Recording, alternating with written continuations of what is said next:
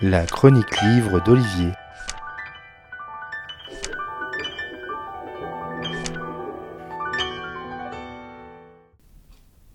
Si l'on entend le nom Carthage, on pense souvent, voire même immédiatement, à l'Antiquité. Après ce réflexe cérébral, on tente de situer la célèbre ville antique que l'on va localiser sur le bassin méditerranéen. Et quand on cherche un peu, on précise cette localisation de Carthage euh, dans l'actuelle euh, Tunisie. Aujourd'hui, ville résidentielle, elle a été une place forte au IVe siècle avant Jésus-Christ, avec son lot de guerres, conflits, grandes campagnes de conquête. Des grands auteurs comme Flaubert avec Salammbô ont dépeint cette histoire de manière fictionnelle. Dans Emmanuel Chastelière s'empare de Carthage euh, dans son nouveau roman paru chez Argile Éditions.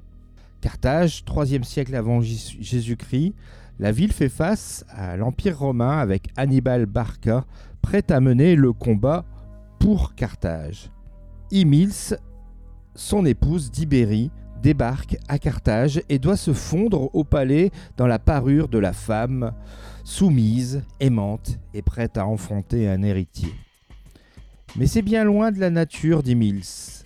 Elle n'aura de cesse que de sortir de sa prison dorée, parcourir la ville, aider les plus démunis, aux grandes dames de son garde du corps ou encore de Bathshilem, la mère régente.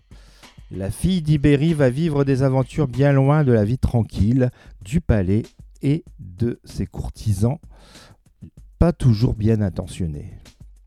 Pour les lecteurs d'Emmanuel Chastelière, sachez que vous allez être très loin de l'univers de son précédent roman Célestopole et cela montre, s'il fallait encore le prouver, le talent d'écriture du fondateur du site elcabine.net.